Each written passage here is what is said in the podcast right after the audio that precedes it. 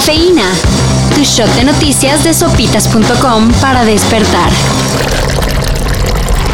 Según la FGR, Ricardo Anaya, ahora Ricardo N., recibió 6.8 millones de pesos por votar a favor de la reforma energética de Peña Nieto. Esto en los tiempos que era legislador. Eso ya se sabía, dirán. Y sí. Pero la novedad es que la fiscalía asegura que tiene testigos y pruebas. Por cierto, hoy se supone que Ricky Riquín debe presentarse ante el juez de control. Dice que sí lo hará. Pero cuando los hermanos de AMLO, Pío y Martín Obrador, hagan lo propio y aclaren los supuestos moches que recibieron.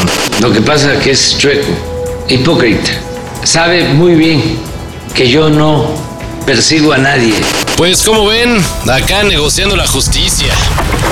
El programa Quédate en México, con el que Estados Unidos mandaba a nuestro país a todos los migrantes que le solicitaban asilo. En otras palabras, con el que se usaba a México como sala de espera, fue reinstaurado por la Corte Suprema norteamericana. ¿Eso quiere decir que volvemos a las políticas de Trump?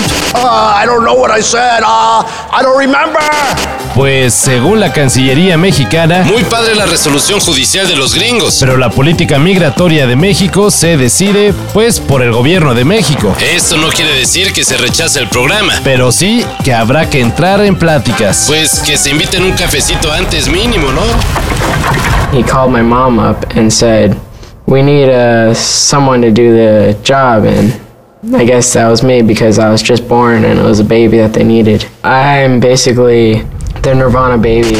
Spencer Elden, el bebé que posó desnudo para la portada del Nevermind de Nirvana, está demandando a los herederos de Kurt Cobain. ¿Por? Pues resulta que el muchachón emprendió acciones legales por explotación sexual y pornografía infantil. Según TMC, Elden pide 150 mil dólares como compensación por, en todos estos años, nunca colocar una calcomanía en su tilín. Que es a lo que dice que se comprometió la disquera Geffen para no mostrar sus genitales de bebé. Aunque cuenta la leyenda que Cobain se opuso a la censura, acusando que si alguien se ofendía debía ser un pedófilo de closet. Hasta el momento nadie relacionado a Nirvana ha contestado las acusaciones de Elden.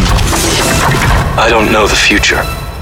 I didn't come here to tell you how this is going to end. Uno acá pendiente de Spider-Man y ¡pum! Que sin decir agua va, los encargados de la cuarta entrega de Matrix soltaron información durante la CinemaCon. Where we go from there is a choice I leave to you.